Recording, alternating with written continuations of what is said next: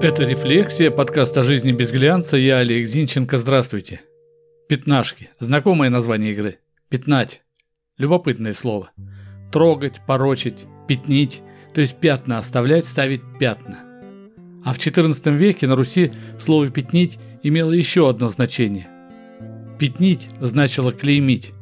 Неизвестно, клеймили ли на Руси домашний скот, но точно известно, что до конца XIV века людей на Руси не клеймили.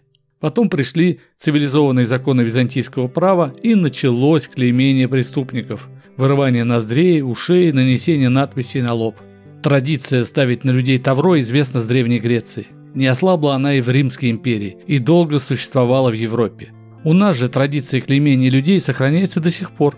Нет-нет, не в прямом смысле, конечно, но в обязательном ношении клейма, символа советского рабовладельческого строя, которая есть в кармане каждого гражданина России от 14 лет и старше. Речь о гражданском паспорте. Теперь поясню. В числе безусловного зла императорской России революционеры, не только большевики, кстати, а многие противники монархии, называли гражданские паспорта. И когда произошел большевистский переворот в октябре 1917 года, гражданские паспорта были отменены как проявление царского деспотизма и отсталости общества.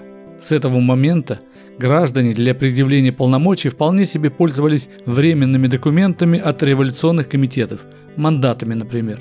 Позже в основной массе удостоверением личности признавался любой официально выданный документ, от справки до пропуска. В 1928 году страна приступила к реализации идей плановой экономики, началась первая пятилетка.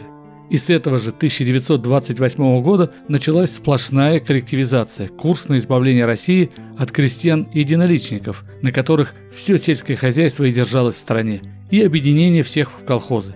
Понимая, что их лишает права самим распоряжаться землей, да и земли лишает, многие, очень многие крестьяне устремились в города. Благо, в рамках первой пятилетки началось массовое восстановление и строительство заводов и фабрик. А на стройках Хоть была и барачная система, но была еда, была униформа, была зарплата, чего не скажешь про деревни.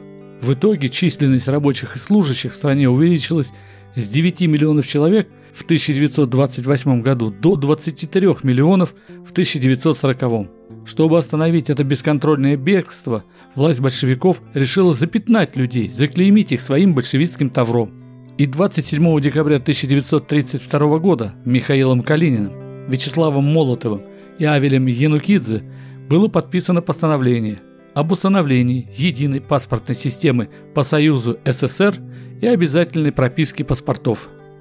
С этого времени все перемещения граждан по территории страны были строго регламентированы и подлежали безусловному учету. Без паспортов остались военнослужащие, но это понятно, их телодвижения регламентировались приказами, а личность подтверждалась специальными документами – и без документов, а следовательно без права самостоятельного передвижения по стране остались жители сельской местности и инвалиды. Все. Одним поставили клеймо владельца, раб страны Советов, выдав тот самый серпастый молоткастый, а других записали в касту неприкасаемых. Работай за трудодни, даже не за пайку, живи где позволено и не вздумай брыкаться. Это я про колхозников. Именно из-за этой абсолютно бесчеловечной кабалы Позже многие фронтовики-крестьяне, вернувшись живыми с Великой Отечественной войны, не стали возвращаться в деревни и села, а поселились в городах, выправив себе там гражданский паспорт. Благо нужны были люди для восстановления промышленности и городов.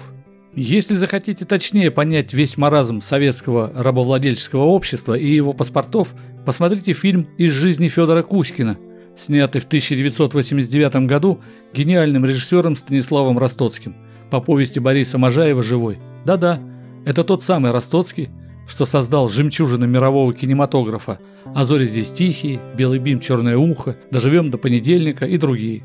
В СССР, кстати, только 28 августа 1974 года всем колхозникам разрешили выдавать паспорта.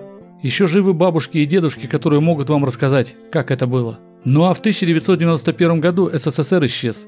СССР исчез, а паспортная система теперь уже как проявление царско-советского деспотизма и отсталости общества успешно сохранилась. Кстати, и советские паспорта тоже не отменены еще.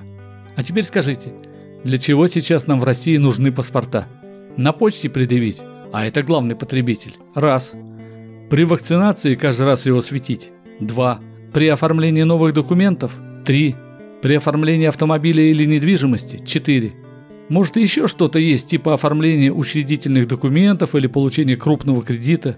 Ну и, конечно, забыл. Паспорт нужен, чтобы предъявлять по первому требованию полицейских и росгвардейцев.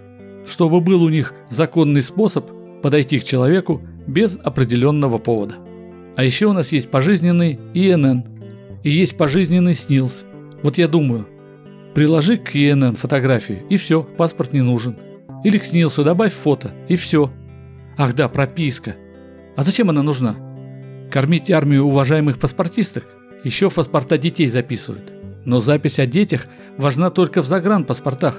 Мы носим толстую записную книжку, изобилующую пустыми страницами с гордым названием «Паспорт», которое давно утратило свое значение – не дать людям свободно перемещаться по стране. Я не понимаю, зачем нам сейчас иметь в кармане это рабское клеймо? Кому оно нужно? У государства есть мощнейшие возможности, чтобы заменить все документы одной единственной пластиковой картой, связанной, например, с госуслугами. Также, если надо, есть возможность контроля за перемещением любого гражданина страны. Цифровая революция свершилась. Так зачем же нам сейчас эта странная и практически бесполезная книжечка, пахнущая плесенью рабовладельческого строя? Так и живем. Я Олег Зинченко. Это «Рефлексия», подкаст о жизни без глянца. Загляните в сообщество «Рефлексия» ВКонтакте, поставьте лайк, подпишитесь. До встречи! thank you